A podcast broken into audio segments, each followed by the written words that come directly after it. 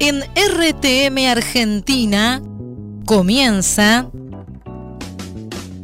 Charla de Universitarios. Un espacio pensado para vos. Escúchanos.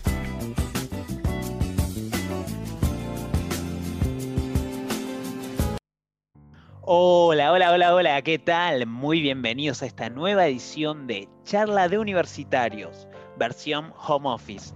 Estamos acá compartiendo en esta mesa virtual, como siempre, como ya es costumbre, hacerte compañía durante tu estudio, durante tu carrera, teniendo bien en claro que tu vocación es muy importante para Dios, porque vos sos importante para Él. Así que nos juntamos nuevamente y estamos acá para acompañarte. Mi nombre, como ya sabrás, es Pablo Fernández Colosimo y estoy muy bien acompañado primeramente por Miriam Berra Hondo. ¿Cómo estás, Miriam? ¿Cómo andás, Pablo? Acá muy bien, haciendo lugar, corriendo los apuntes para despejar la mesa de charla de universitarios. Genial. Y también la otra muy buena compañía que tengo es de mi prima Caro. ¿Cómo andás, Caro? ¿Cómo están, chicos? Qué gusto estar reunidos otra vez en nuestra mesa. Yo, además de vuestra compañía, estoy disfrutando de la compañía del mate. ¿Qué les parece? Muy Excelente. bien. Muy... Esto del mate, esto de la mesa, ¿no? Me, me viene a la memoria los, los, encuentros de trabajos prácticos con compañeros en la facultad. Vieron que teníamos que juntarnos, algún trabajo práctico seguramente les ha tocado. Y vieron que siempre teníamos el que llegaba con todo resumido, resaltado en tres colores, los apuntes. No podía faltar el que te preguntaba, ¿dónde está el mate? Y bueno, algo para picar. Y también, no sé si a ustedes les pasó, por lo menos a mí sí, el que chusmeaba la casa, ¿viste? Chusmeaba las fotos, la casa, el parquecito, y que te preguntaba de repente, ah, tenés una hermana. Está buena tu hermana, ¿eh? no, no sé si les pasó esta cuestión de los trabajos prácticos. A ver, vos, Caro, ¿qué, qué rol asumías? Ay, Miru, mira, me hiciste retroceder en el tiempo. Bueno, yo a ver, tengo que ser sincera, nosotras éramos una dupla. Con mi compañera Paola eh, preparábamos no solo los trabajos prácticos, sino que nos juntábamos horas. Yo caía a su casa tempranito en la mañana y me iba muy tarde. Eh, preparábamos los finales también de los exámenes. Y recuerdo eh, dos cosas. La primera es que a ella no le gustaba cebar mate, así es que típico. Ella preparaba su bandejita, pero me cedía a mí todos los derechos. Yo cebaba mate durante todo el día. Y otra cosa que me encantaba chusmear eran las plantas de su mamá. Así que cuando tenía que distenderme un poco, me iba al patio y su mamá me hacía un recorrido por todas sus plantas. Ahí era, era un placer. Hermosos recuerdos de esos tiempos de estudio, tan agitados a veces, ¿no? Bien. Fernan eh, Fernando eh, Fernández, Colosino, perdón. Colosimo con M y acento Ay, en sí. colosimo. Dis- discúlpeme, señor Pablo. ¿Usted qué, qué, qué hacían estos? Yo lo tengo medio así como que era el que llevaba los apuntes, todo estudiadito. A ver si estoy equivocada. A ver, era disciplinado, sí, eh, trataba de aprobar todo, que no siempre aprobaba, pero el tema de apuntes eh, coloridos no es tanto de, eh, de hombres, eso es más del lado de mujeres. Nosotros hombres fotocopiábamos apuntes de mujeres. Eh, o sea, era, era pedirle a, en el secundario, era fija, dos o tres nombres ahí. eh, pedíamos a Joana o a Jimena, saludos para Joana, saludos para Jimena, pedíamos los apuntes de ella y, sacábamos copias. Y también en, en la facultad, me acuerdo de Luli, o depende de la materia. Eh, saluda a Luli también, depende de las chicas de las materias que nos prestaban los apuntes para que fotocopiemos. Así que tomábamos de eso. Y en mi caso, eh, a ver, entre hombres esto de, de meterse con la hermana del compañero no, no estaba bueno ver la, la foto y no- como que no podés decir eh, qué buena está tu hermana. Eso te lo reservabas más. Y después le comentabas a uno de otro grupo, che, no sabes la hermana de mi compañero, pero bueno. Pero también tenía la particularidad de que mi grupo de estudio éramos tres. Y adivinen cuál era la característica que nos unía a los tres. Se llamaba La música. Pablo. No, ni la música ni el nombre. La característica que nos unía es la de ser hijos únicos. Ah, No sé cómo nos encontramos, ni dónde, ni cuándo. Va, sí, dónde y cuándo sí, en la Universidad de Belgrano. Cuándo en el 2008. Y ahí nos encontramos y empezamos eh, a hacer un grupo muy unido y nos juntábamos a estudiar para una materia, para otra. Me acuerdo que había que hacer un TP de repente de administración de empresa.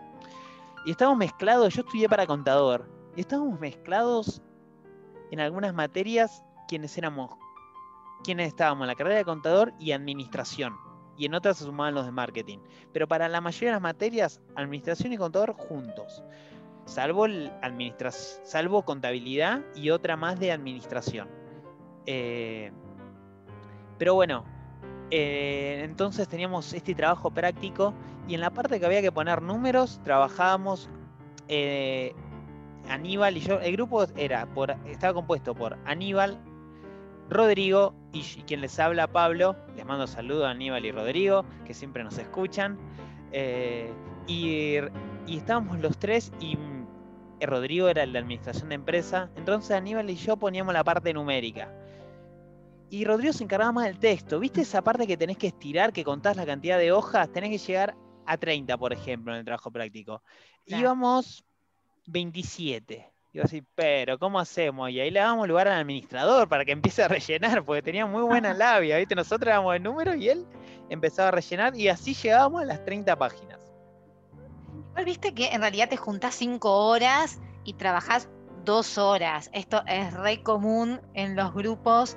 Bueno, yo les cuento una confidencia. Yo era la que chusmeaba las casas, ¿sí? Los grupos en la carrera de psicología, el trabajo en grupos es muy habitual. Entonces, grupos de 10 eh, eran numerosos, y entonces rotábamos de casa en casa. Y perdónenme si me están escuchando en este momento, pero a mí, ¿saben lo que me llamaba mucho la atención de las casas? eran los botiquines de los baños. y no, sabría, mira. Porque, a ver, algún par que otro que estaba medio abierto, lo abrí, pero ah, no, tranquilos, los que me están escuchando, no me llevé nada, nunca me, me, llevé nada ajeno, por favor. Pero esta sensación de qué tendrá la persona en su botiquín del baño, qué elegirá como prioridad en un botiquín, no sé, lo tendré que trabajar en terapia, pero eh, yo hacía eso me gustaba chusmear el baño y abrir la puertita y ver qué había en el botiquín. Aprovechando que no dijiste ningún nombre, queremos saber qué fue lo más extraño que encontraste en un botiquín. No, lo más extraño en ese momento que encontré, pero que después me di cuenta para qué era, era em, eh, estos cosos que se usan en la boca para morder protector eh, bucal. Protector bucal para la noche cuando uno tiene tensión. me encontré con eso. Para el bruxismo. Claro, que el bruxismo. no sabía en ese momento y bueno, yo pensé que, esta este compañero era boxeador que lo usaba para el boxeo, miren la historia que me hice, pero eh, fue lo más extraño que, que, encontré en un botiquín y en ese momento no sabía para qué se usaba. Bien, cuidado con los botiquines entonces cuidado con Miriam cuando tenga que hacer un trabajo práctico en una casa, no, tranquilos. Tema superado, no, no, no, no voy a volver a abrir un botiquín. Mirá vos qué chusma, Miriam, ¿eh? Bueno, sí tengo este cosita de chusma de andar por las casitas y se vio la, ventana abierta, pispear un poco a ver, pero hasta ahí, hasta ahí llego. Yo me acuerdo que los tres, volviendo al tema de, de los compañeros de estudio, uno vivía, a ver, en Floresta, el otro vivía más en zona norte, creo que era San Isidro, y yo en el sur de la capital, estábamos re alejados en, Pompeya. Entonces como que a veces nos turnábamos. Eh, y había uno que tenía auto, así que nos llevaba para todos lados ese. Eh, pero sí, no, está bueno esto de recordar eh, este viaje que hacemos hacia el pasado y recordar la época de estudio. Se me cae un lagrimón. Qué buenos recuerdos. Y además acompañar a tantos universitarios que en este momento están en, estudiando en parciales, cerrando notas y utilizando estas horas de la tarde, de la noche, de la mañana para ponerle pilas a ese examen y continuar con la carrera, ¿no? Totalmente, totalmente. Eh, así que bueno, sabé que podés escucharnos en cualquier momento del día, como dijo Miriam, tarde, mañana, noche, eh, no sé, de madrugada. Eh, en cualquier momento te queremos hacer compañía. ¿Cómo podemos hacer esto, Miriam? ¿Cómo es que nos metemos en cualquier momento que ellos quieran? Así es, en cualquier momento podés escuchar nuestros programas en Anchor y en Spotify, RTM Argentina. Totalmente, queremos hacerte compañía, queremos estar con vos, queremos charlar, queremos distendernos con vos, queremos darte herramientas para que puedas avanzar. Bueno, en fin, hay que llamar al locutor de legales para todo lo que queremos hacer juntos en esta mesa virtual llamada Charla de Universitarios. Así que bueno, hoy tenemos un tema eh, que vamos a charlar en la siguiente sección. Quédate ahí, no te muevas, porque es un tema importantísimo que te va a dar herramientas para poder avanzar en tus objetivos. No te quiero adelantar más. Quédate ahí, no te muevas, no te muevas, no te muevas. Encontrá este y más programas en Spotify. Búscanos como RTM Argentina.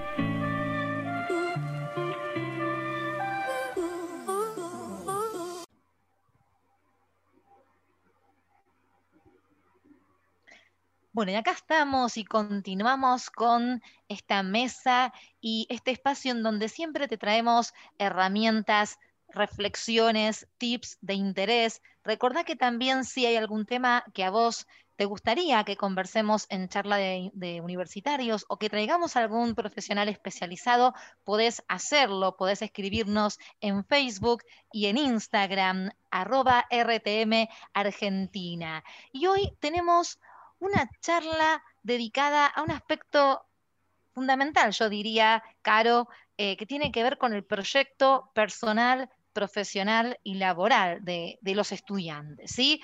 Eh, presento sin más a Pablo, nuestro conductor, quien va a tener a cargo este espacio. Bueno, muchas gracias, muchas gracias. muy formal eso, ¿no? No hace falta aplaudir tanto, no hace falta aplaudir tanto, totalmente. Faltaban los aplausos. Tal cual. Así que bueno, eh, yo, escucho aplausos igual, ¿eh? ¿eh? los necesito, es mi motor, es mi gasolina. Eh, así que bueno, no, sí, con esta introducción que me diste, siento que estoy delante de un auditorio, pero estoy simplemente en esta mesa llamada Charla Universitarios, charlando con amigos. Y, es así como lo como presentó Miriam, la verdad que estoy leyendo un libro que se llama Beyond Talent, más allá del talento de Maxwell. Y me pareció que estaba bueno compartir en la mesa un capítulo que habla del enfoque. Eh, o sea, el, enfoque, el concentrar la atención. Me parece importante porque cuando uno se propone cosas, cuando uno se aventura en proyectos, es importante enfocar la, energía y el tiempo, porque ninguna de estas dos, eh, de estas dos herramientas eh, son infinitas, ¿no? Entonces, como se agota la energía, se agota el tiempo, está bueno poder invertirlo, volcarlo en aquellas actividades que nos, nos permitan llegar a ese destino que buscamos. Por ejemplo, al título universitario. Así que bueno, quiero compartir lo, lo que leí eh, y que me parece que tenemos temas que son importantes, algunos puntos que nos van a hacer bien. Y para empezar, eh, investigué un poco de el, qué significa el enfoque, qué significa la atención. Encontré ahí algunos, algunos artículos, eh, según la página cognifeed.com, dice, la atención se puede definir como la capacidad de seleccionar y concentrarse en los estímulos relevantes. Es decir, la atención es el proceso cognitivo que nos permite orientarnos hacia los estímulos relevantes y procesarlos para responder en consecuencia. Otra página, BitRain, dice que la atención podría definirse como la capacidad de generar, seleccionar, dirigir y mantener un nivel de activación adecuado para procesar la información relevante. Dicho de otra forma, la atención es un proceso que tiene lugar a nivel cognitivo y que permite orientarnos a aquellos estímulos que son relevantes, ignorando los que no lo son para actuar en consecuencia. En fin, podemos decir que es la habilidad de remover distracciones y concentrarse con claridad en el objetivo. Qué importante esto, Pablo, que decís en este contexto de tanta distracción, ¿no? De tantos distractores, tecnología de por medio, eh, redes, Facebook, páginas, virtualidad y, miles de cosas que pueden em, desorientar o, distraer nuestra energía. Sí, totalmente. Igualmente, ¿sabes que cuando estaba preparando el libro es del 2011 y pensé que quizás tenga que buscar otro más actual, porque hoy la atención está repartida. Estamos acá, pero también estamos en el celular, eh, uno está en el trabajo, pero también está con el celular. O sea, estamos repartidos. En el celular estamos repartidos en noticias, estamos repartidos en WhatsApp, dentro de WhatsApp en miles de cosas, en familia, en grupo de amigos, etcétera, etcétera. Entonces, eh, quizás sería, sería ideal ver algo más, actual, ¿no? Pero creo que esto nos va a servir también. Hoy que tenemos que prestar atención a muchas cosas. Eh, bueno, en fin, ya comenté por qué eh, es importante, por qué traigo este tema. Y realmente mi experiencia personal, cuando estaba llegando al final de la carrera, que ya sentía que, se hacía muy extenso el camino y no sabía realmente si, iba a terminar de recibirme, eh, anoté, recordé algo que había escuchado en campamentos de adolescente, que era este consejo de anotar cosas, de anotar objetivos. Entonces, ¿qué hice? Anoté recibirme. Y eh, lo, lo colgué ahí en el cuarto y cada tanto leía. El objetivo de este año es recibirme. Y esto me ayudó para poder concretar este, eh, este paso, este, poder obtener este objetivo eh, y realmente enfocarme, enfocar los esfuerzos y el tiempo en esto. Entonces, bueno, acá el, el autor comparte algunas virtudes del enfoque primero tenemos que tener en cuenta que esta virtud no es innata. O sea, cuando somos chicos, vemos una mariposa, vamos con la mariposa. Vemos algo entretenido en la tele, nos distraemos con la tele. Vemos un juguete, jugamos el juguete. No es innato. Todos tenemos que desarrollar eh, esta virtud, tenemos que desarrollar esta característica y realmente este camino, en este camino hay que ser intencional. El autor menciona que el enfoque incrementa la energía para alcanzar lo que querés. Tener en claro el objetivo, el punto target, el punto, el target, es indispensable. Esto de anotar, ¿qué quiero conseguir? Bueno, este año eh, quiero comprar esto. Bueno, entonces voy a concentrar la energía, voy a separar dinero para comprar esto. Quiero recibirme, bueno, voy a concentrarme para recibirme esto. Quiero ya olvidarme de esta materia, eh, no sé, matemática, eh, literatura griega, psicoanálisis. Entonces, ¿qué hago? Enfoco mis fuerzas, eh, mi tiempo en esto, para poder por fin cumplir este objetivo y tener una materia menos.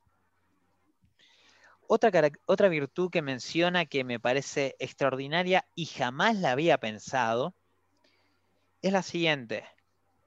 El enfoque enaltece tu vida y tiene un gran impacto.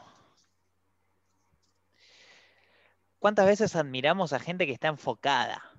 Eh, o sea, las tenemos de referencia. Me parece que a esto se refiere el autor cuando dice que enaltece, tu vida. Esto te hace, hace que a uno lo, lo respeten. Y acá hay una, un fragmento que menciona el autor y dice, el mundo se hace un lado para que pasen aquellos que saben a dónde van. Y me parece importante que todos tenemos la chance de poder conseguir los objetivos que nos proponemos, eh, pero tenemos que tener bien en claro, tenemos que tener el objetivo para poder enfocarnos en eso. Otra virtud, dice el autor, que expande tu vida al concentrarnos podemos expandir nuestras ideas de una forma que de otra manera no sería posible, porque si nos concentramos vamos a llegar más rápidamente al objetivo y ya nos olvidamos este objetivo alcanzado y podemos concentrarnos en otro. Entonces podemos ampliar nuestro abanico de conocimientos, podemos ampliar nuestras habilidades. En fin, podemos aprender un instrumento hoy, podemos eh, mejorar en la cocina, eh, podemos entrenar, eh, poder, eh, podés eh, salir a correr, poder, podés no sé si, eh, sí, también, ¿por qué no marcar el cuerpo? Poder cumplir distintos eh, objetivos y decís, bueno, ya cumplí esto, ahora voy a ir por otra cosa. Acá esto lo mantengo y sigo con otra cosa.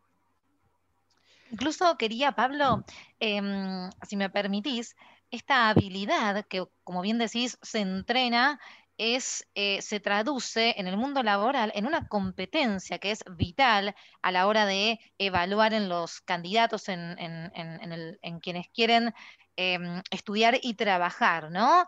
Eh, al mismo tiempo o ya insertarse en el mundo laboral, que se llama orientación a resultados. Esta competencia eh, en el mercado laboral es orientación a resultados y de hecho se mide de esta forma, ¿no? Cómo te planteas un objetivo, cómo te definís acciones concretas, de qué manera haces un seguimiento de las tareas para alcanzar estas metas y de qué forma esos objetivos son reales específicos y, posibles de cumplir, ¿no?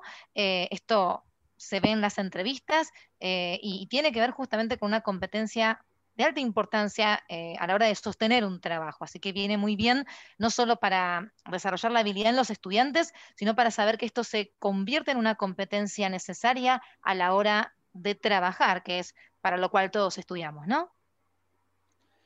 Totalmente, totalmente. Para trabajar y estudiar al mismo tiempo, hay que ser muy enfocado. Nadie se recibe de casualidad. La casualidad no existe para recibirse. El quien se recibe tiene un gran mérito, eh, porque estudiar también es un trabajo. Eh, y realmente requiere mucho esfuerzo y esta dedicación de tiempo y energía. Ahora, ¿cómo nos enfocamos? ¿Cómo podemos lograr esto? Ya dijimos que que no es algo innato. Y bueno, para poder desarrollar esta cualidad eh, es importante ser intencionales, ser disciplinados, eh, poder proponernos, primero tener en cuenta el, objetivo, anotarlo y ser intencionales, separar tiempo, separar eh, energía, porque si quiero estudiar el domingo, quizá el sábado tenga que dormir un poco más, o quizás si, salí, eh, bueno, duermo lo necesario y después me quedo el domingo estudiando. Poder manejar los tiempos, eh, realmente poder ser ordenado en esto porque requiere energía y la energía eh, se agota, es importante dormir bien, etc. Otro punto importante para desarrollar esta cualidad es detectar y desafiar toda excusa qué punto este, ¿no? No hay nadie que no tenga excusa. Eh, de hecho, a mí me ayudó mm. mucho el haberme operado de la vista, porque muchas veces cuando iba al gimnasio, si no llevaba el lente de contacto, quizás llegaba ahí y decía, no, qué fiaca, porque es, es incómodo estar sin los anteojos. Entonces renunciaba ahí en el momento y me iba para casa, eh, aprovechando que vivía cerca del gimnasio. la eh, típica mañana empiezo, ¿no? O bueno, yo me concentro mucho mejor dejando todo último momento porque siento que la presión hace que trabaje mejor, ¿no? Estas cosas a veces se escuchan en los estudiantes y mm, si bien está bueno saber eh, en qué momento del día vos tenés mayor inversión de energía para enfocarte, ¿no? En, en tareas que requieren más esfuerzo, que puede ser como alondra, que son quienes prefieren estudiar a la mañana y búhos los que prefieren disponer más de horas de estudio a la noche, em, como que es importante hacer la, distinción de esto, ¿no? Sí, totalmente. ¿Sabes qué pensaba eh, cuando dijiste esto de las excusas? Em, eh, quizás, no sé, se me ocurre, ¿no? Algunas excusas puedan ser válidas, y les, abro un poquito mi corazón, por así decirlo. Pero cuando yo estaba en segundo año de la facultad, hubo una situación familiar que realmente movió eh, mis raíces y las de mi familia. Y yo creí que esa era una buena excusa para no continuar con mis estudios. Y creo que eh, tuve que enfocarme y, entender que era una cuestión, como vos también mencionaste, Pablo, eh, era una cuestión de decisión, no de intenciones, sino una decisión radical de determinar eh, que aunque estuviera pasando lo que pasaba, eh, yo tenía que seguir. Porque quizás yo podría haber tomado esa situación como una excusa válida y hoy podría decir, bueno, no, es que no pude seguir estudiando, no pude concluir mis estudios porque, y, y a los ojos de los demás quizás podría ser válido, pero creo que fue muy importante, y vos también mencionaste esto como una palabra clave, mantenerse, mantenerse en una, en una decisión que tiene que ser radical, radical. Totalmente. Y sí, como decir, las excusas no, siempre son inventadas. Hay, hay hechos reales que eh, nos sirven de, excusa. Habría que analizar mejor la palabra excusa, ¿no? Porque eh, hay, hay impedimentos en el camino. A veces los usamos de excusa, otras veces los superamos. Y creo que hay que superarlos. Esta palabra de desafiar, como menciona el autor, challenge, eh, desafiar la excusa, hay que reconocerla, hay que reconocer la situación y, decir esto lo salto, esto lo, lo, esquivo y continúo porque estoy enfocado en este objetivo y quiero cumplir esto. Otro punto importante es no perderse en el pasado y prestar atención al presente hacia el futuro muchas veces nos quedamos en, lo que ya se vivió y, lo traemos a hoy, pero debemos olvidarnos, lo que ya conseguí, lo conseguí. Bueno, ya conseguí mucho, ya está, no. Vamos a continuar por lo que sigue, de hoy hacia el futuro. El futuro, esto que quiero, realmente me va a traer eh, algo a la vida. Y ahí enfocarnos en esto y poder eh, decir, yo continúo con esto y ser intencional. Otro punto es desarrollar, presten atención con este, es importantísimo, desarrollar y seguir prioridades.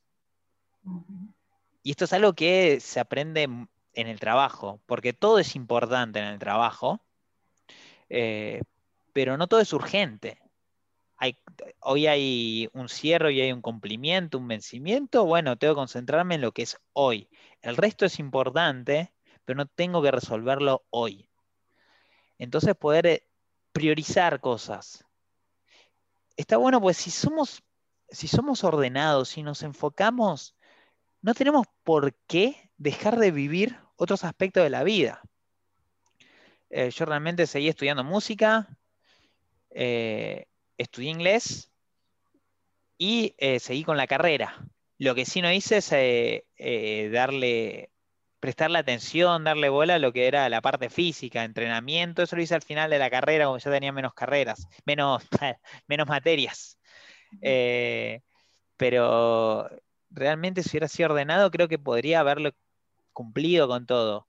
Eh, de hecho, algo que aprendí en, este último tiempo, sobre todo en el 2020, fue eh, poder cumplir, o sea, una hora para esto, una hora para el gimnasio nomás, una, a eh, las ocho horas del trabajo y después una hora para estudiar inglés y todos estos periodos de una hora sostenidos, sostenidos, te permiten llegar y, cumplir los, los objetivos.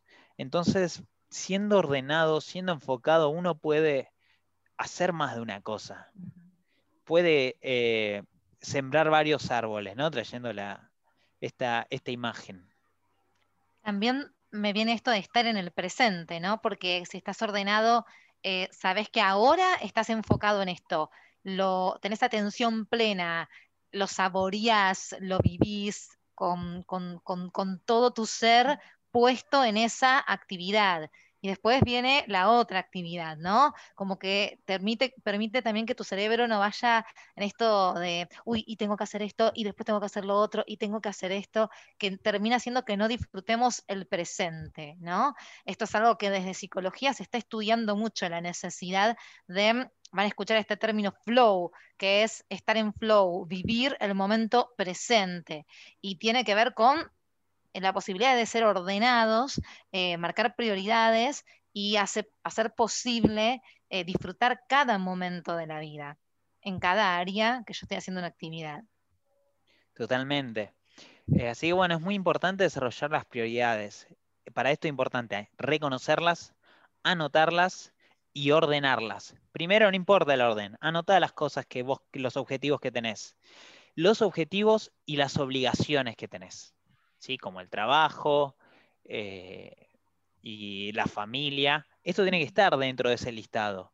¿Querés, por ejemplo, querés entrenar? Bueno, en el listado pone entrenar, tocar piano, trabajo y familia, son las obligaciones. Y después lo ordenás.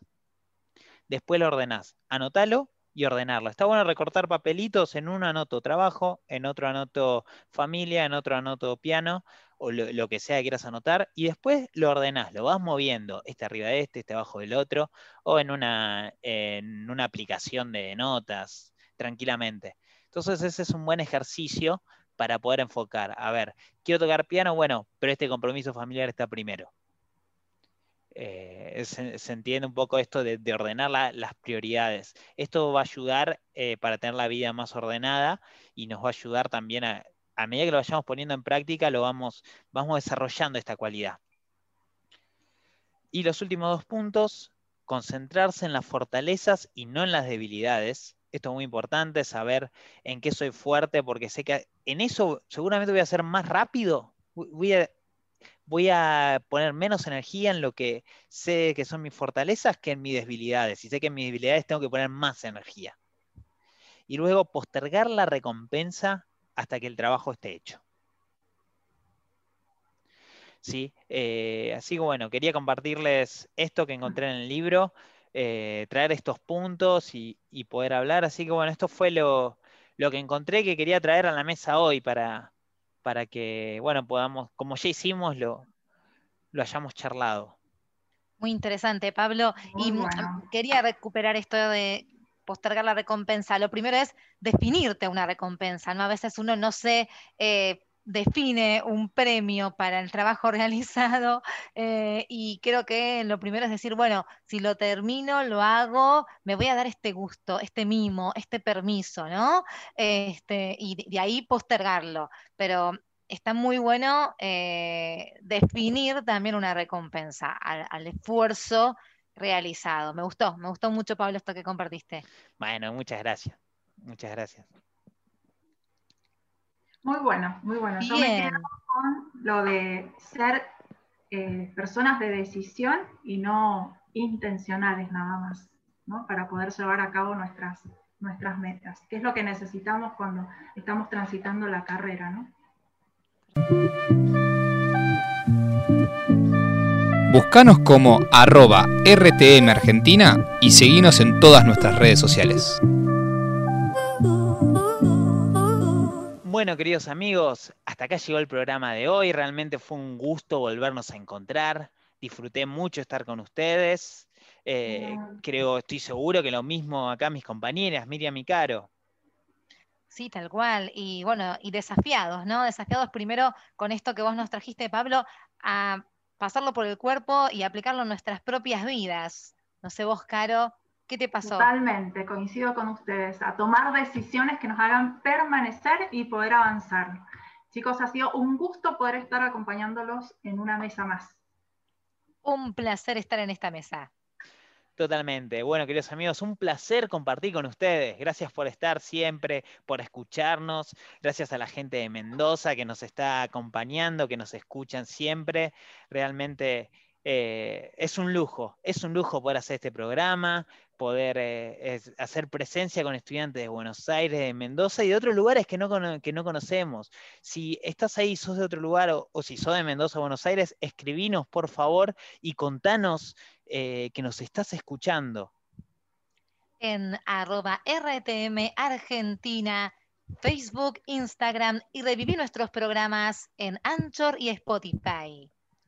Así es, queridos amigos, hasta acá llegamos hoy. No hay tiempo para más. Nos vemos, Caro, nos vemos, Miriam. Nos vemos, Pablo. Chao, Pablo. Chao, chao. Chao.